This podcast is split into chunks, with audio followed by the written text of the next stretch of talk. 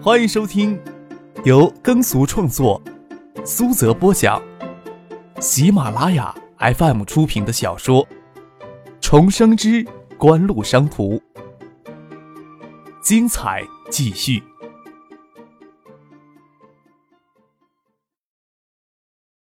第三百六十七集。从马海龙出手将五名体校生打翻在地，到吴爱军阴沉着脸将包括孙俊杰在内的七名体校生靠近警车，也就十多分钟的时间。音乐的学生都拍手称快，体校的学生三天两头进来滋事儿，谁都不堪其忧呀。音乐学院出面处理纠纷的是教务处处长，他站在那儿有些发懵。刚才呀说尽好话，吴爱军愣是不理睬，转眼间下令将人都铐走。也明白这跑过来的年轻警察能量更大，那些给喊过来充场面的体校生都傻了眼，有些慌乱，站在那里不敢乱动弹。张克推了一把孙继萌，让他将四月十日与小石一起去马连路万象溜冰场的两个女孩子一起找过来，让他们坐陈小松的警车去马连派出所做笔录。孙启萌问张克：“你不过去？我过去做什么呀？”张克耸耸肩说道：“从头到尾都不关我什么事儿啊！你是说打网球吧？等你们做好笔录回来再说。”转身拍了拍陈小松的肩膀：“改天请你到音乐学院来打网球。”揉了揉手腕关节，拨给孙继萌踩破皮的脚趾头还有些疼呀。孙继萌没有想到张克念念不忘的是这事儿，横了他一眼。陈小松将停在音乐学院北侧的警车开了过来。孙启萌与另外两名同学一起坐上陈小松的警车，上车前还特意跑到张克身边，吩咐他说：“今天的事情不要告诉我爸跟我姐。”看网球打得如何了吧？张克还无耻的舔舔嘴唇，孙启萌咬着嘴唇，做出一个发狠的表情，眼眸子水盈盈的晶亮，倒是有着异样的娇艳。吴爱军坐上警车，还回头看了看站在原地没动弹的张克一眼。不过，他很快将视线落到了马海龙身边，一副思索的模样。马海龙的身手给他留下深刻的印象，而张可的确是容易被忽略的人。吴爱军倒没有想陈小松为什么不将张克捎上。今天的寻衅滋事不是无关紧要的毛坯小事而已。何况在溜冰场踢人是美艳骄横的女孩子。至于刚才的那一幕，吴爱军宁愿这一幕都没有发生过。难不成他还要承认是他与手下民警纵容这些体校生冲上去挨打不成？三部警车旋即出了音乐学院的北大门，张克与马海龙慢慢悠悠的往停车的地方走。张克走的也不快，脚趾在女厕所前给孙景萌踩得淤紫了。就算想摸一下小臀，也没有必要下这么狠的手吧？关系都这么熟了。张克怀疑女生宿舍楼前发生的一幕，在不长的时间里已经传遍了音乐学院了。从女生宿舍楼走到停车的位置，很受音乐学院学生的注目。不过是马海龙更受关注而已。今天呀，你算是在音乐学院一战成名呀！要是再年轻二十岁，就更美好了呗。张克坐到车里，跟马海龙开玩笑说。马海龙笑了笑，呵，要是那个戴棒球帽的能狠心将他腿踢断，其他几个也是不学好的。谁希望他们都得到教训？谁知道呢？年纪轻轻，谁不爱在外面惹是生非呀？张克感慨了一句：“柯少呀，你说这句话，倒是跟我们这般年纪似的。”有吗？张克问了一句，想想自己真是早就过了热血沸腾的年纪了。倒是孙锦萌这种胆大妄为的个性，让他找到一些血气方刚的感觉。开车出了音乐学院大门，学府巷里已经有人在议论音乐学院女生宿舍楼前的事情了。附近高校的气氛，再加上体校生经常去惹是生非，除了身边的人，这种事过段时间就会烟消云散。或许马海龙敏捷的身手会给目击者留下深刻的印象吧。张克与马海龙开着车出来，穿过了学府巷，拐上学府巷前面的华东大道上。在华东大道上，师大南大门与学府巷之间伫立着一栋八层高的办公楼。说是办公楼，其实师大利用学校内部的地皮，以招待所的名义建起来的。从师大临东华大道的南墙往里凹进去五六亩地，办公楼贴着白瓷砖，天林广场还竖着三根旗杆，中间的旗杆还升起国旗，底下四层是师大的招待宾馆。楼上的四层是出租给一家企业当办公楼。在不久之前，这家企业因为经营不善而全部盖走人了，还欠下了师大几十万的租金。师大院里还有一所招待宾馆，附近的学生习惯将华东大闹这间招待宾馆称为“师大二招”，也是这条街附近最好的宾馆。世纪锦湖决心将总部迁到建业来，不仅是世纪锦湖地产要迁过来，世纪锦湖娱乐也一起迁过来，将建业市当成他们事业新的起步平台。再说锦湖实施橡树园计划，也需要临时的办公场所，这两天就将师大二招的楼上四层办公楼承租下来，除了办公用房之外，还将师大二招的三楼宾馆都包了下来。这段时间从海州调过来的人太多了，要给这些人安排住处。没有直接比安排在办公场所下的宾馆更加合适的了。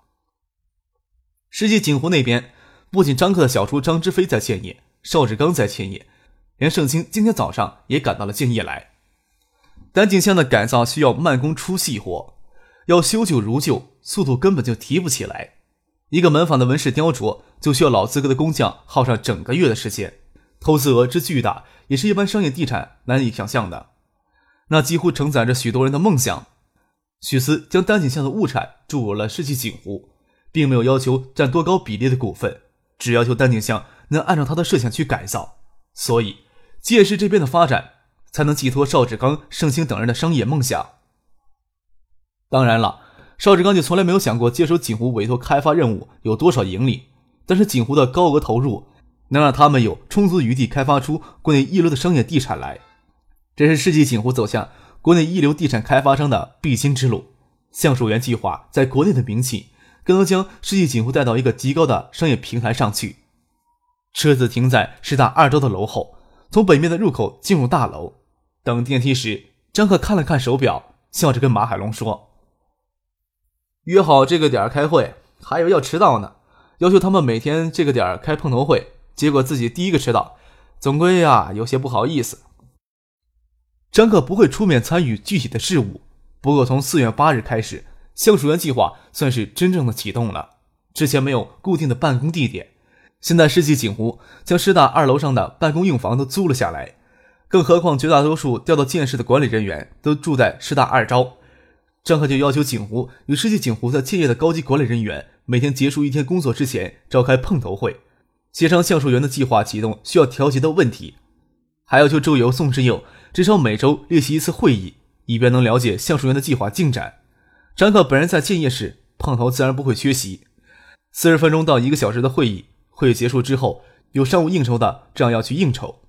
在电梯里，张克跟马海龙说道：“世纪锦湖那边啊，咱不管，咱们要在建业这边放三个司机，工作量这么大，这么辛苦，不能让他们自己开车了。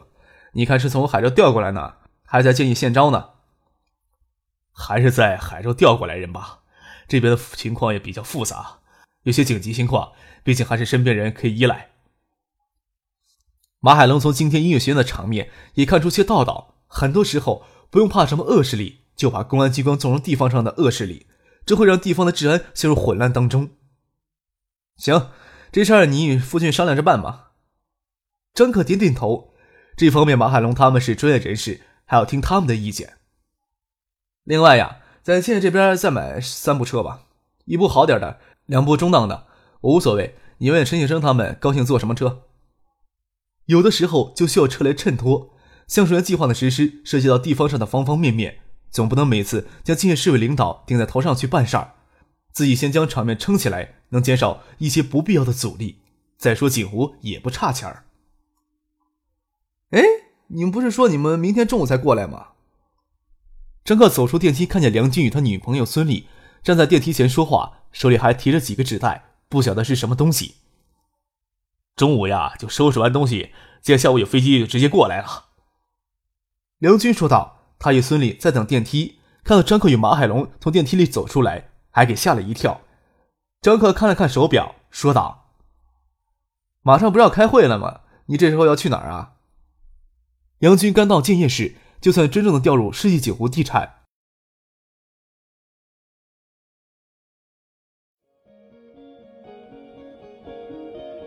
您正在收听的是由喜马拉雅 FM 出品的重生之官路商途。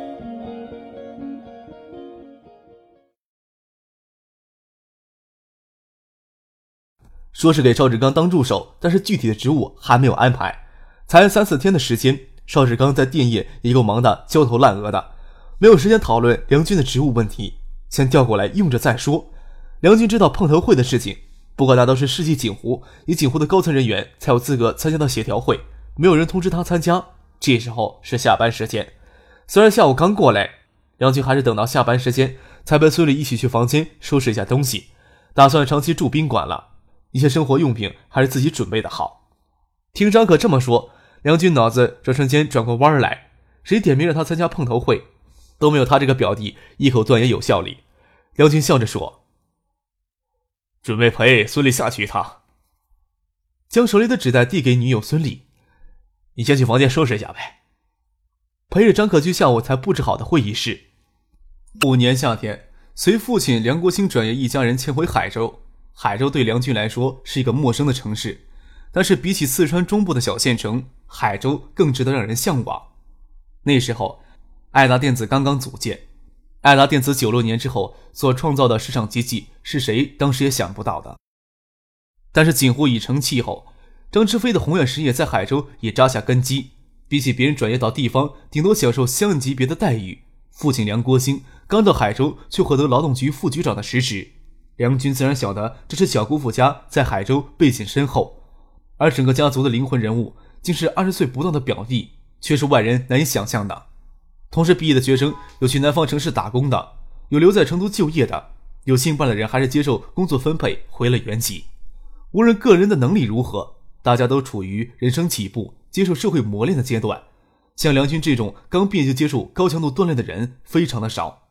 不到两年的时间里，在张之飞、盛兴等人刻意培养下，梁军的成长是同期毕业的学生不能比的。已经没有初出社会的浮躁稚嫩，有着年少有成的沉稳与淡定。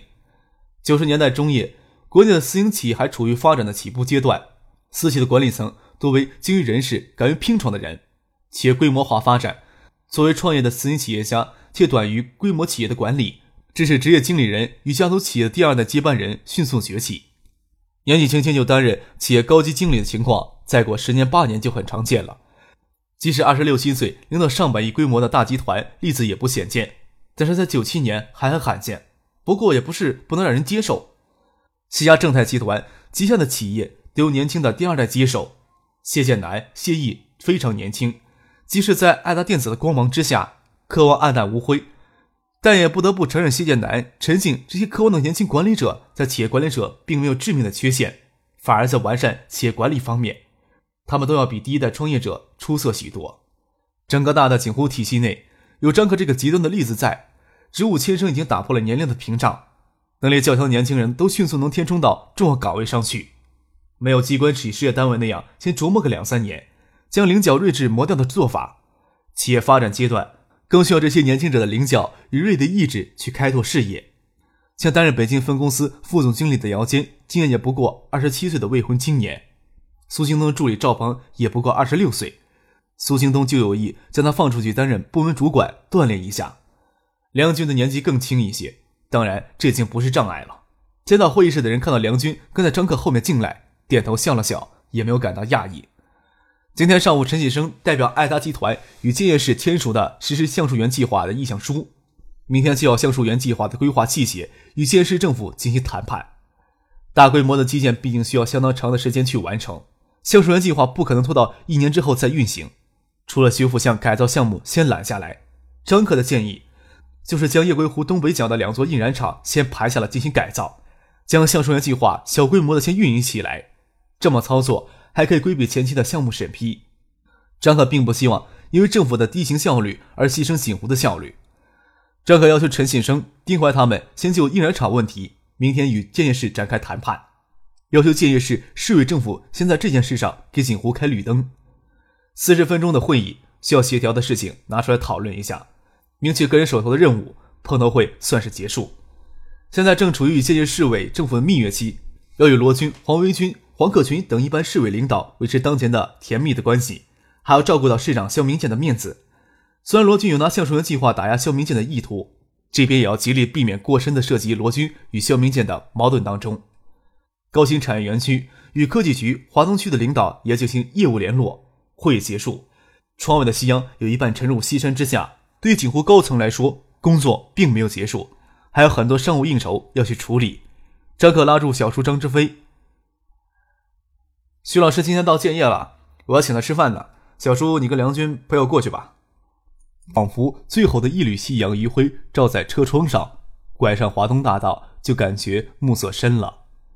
张克在车里给陈晓松打了电话，毕竟要追究四月十日发生的猥亵案，不是轻而易举的事情，而且并不能防止吴爱军在警车里给孙菊杰面授机宜。警务督察处要从马连派出所的民警借职行为查起，会比较复杂。孙启萌他们正在做笔录，一时半会儿也结束不了。请许洪博吃饭，张可没有去别的地方，直接将许洪博从林业公司接到了狮子园别墅，在那里吃饭，比高级饭馆更亲切一些。孙俪在四川小县城也是家境富裕的家庭出身，不沾染油盐酱醋，不过跟梁军之后倒是能做几道简单的菜。他们在深圳也不可能天天下馆子，那样的生活就太无趣了。孙俪还能帮马海龙打下手，他对张可说。你以后要常住这里的，还不请些工人过来帮忙？不会。张克想着许四以后到建业的机会很多，也不能让他住到这里担惊受怕，要在雁归湖另行安排房子。我一个人住这儿太孤零零的了，不习惯。上大学后呀，学校的住宿条件好就住学校，住宿条件不好就附近找一间公寓住，指不定杜飞三天两头跟我过来挤呢。杜飞还是想凭借自己的能力，在最后三个月冲刺一下。不管怎么说，一起进东大是没有问题的。张克更怀疑他是留恋与李志峰最后的相处时光也说不定。真到大学之后，杜飞就会与他形影不离了。啊，对了，你跟梁军也不可能长期住在宾馆里边，要不这里给你们住哦？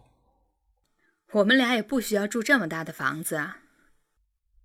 孙俪看了看这房子，足足有六七百平米。仅一个餐厅就要比小户型的住房面积还大，向往是向往，但是他与梁俊两人还没有结婚，他都看了看大厅的天花板。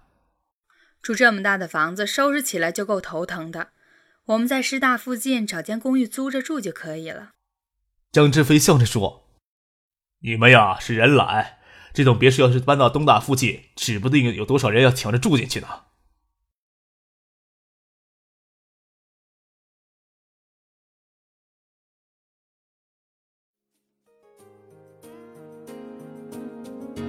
听众朋友，本集播讲完毕，感谢您的收听。